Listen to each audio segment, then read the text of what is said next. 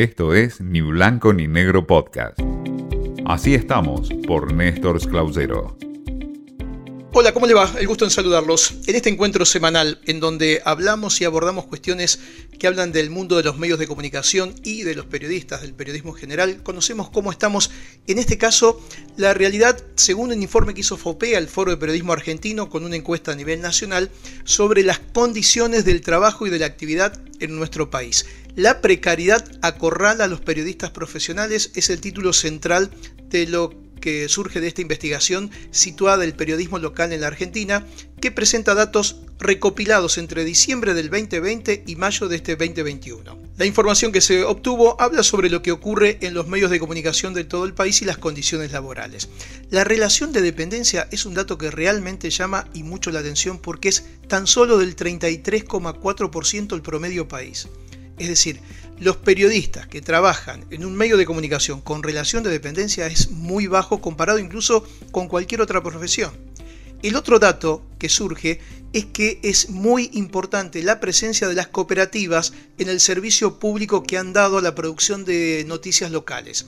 En la provincia de Córdoba, el detalle que se ha registrado indica que hay ciudades como Río Tercero, o Tío Pugio en el Departamento General San Martín, que tienen mucha participación de las cooperativas en páginas, en radios o en web que tienen la información local desarrollada de una manera importante. El otro dato que surge rápidamente de este trabajo es la tendencia a la precarización laboral que está consolidada en los medios de comunicación. El 66,6% de los medios carecen de periodistas registrados con el régimen que otorga la mayor cobertura de derechos. Derechos que sean tanto en la parte laboral, pero también social y obviamente en lo que hace a su sueldo. Es decir, que es altísima la cantidad de gente que trabaja en los medios de manera precaria y que por supuesto termina condicionando y mucho el trabajo y el contenido que en esos medios expresa. ¿Qué significa esto? Y que muchas veces ese periodista tenga que salir a buscar publicidad y tiene un compromiso final con la persona que le da ese auspicio, muchas veces de los estados provinciales o municipales, o vínculos con el lugar político de la zona, o quizás también con empresas que tienen presencias importantes y terminan condicionando el contenido.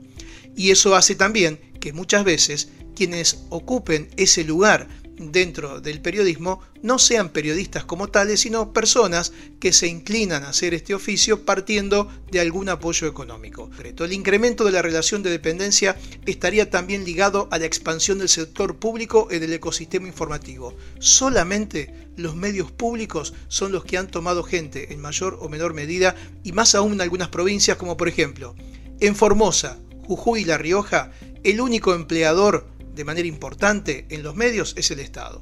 Esto me parece que como dato, insisto, frío de los números, nos muestra también la calidad de lo que ocurre en los medios de comunicación y la capacitación también que tengan muchos de los periodistas para desarrollar su trabajo a lo largo y a lo ancho de la República Argentina. Esto fue Ni Blanco ni Negro Podcast.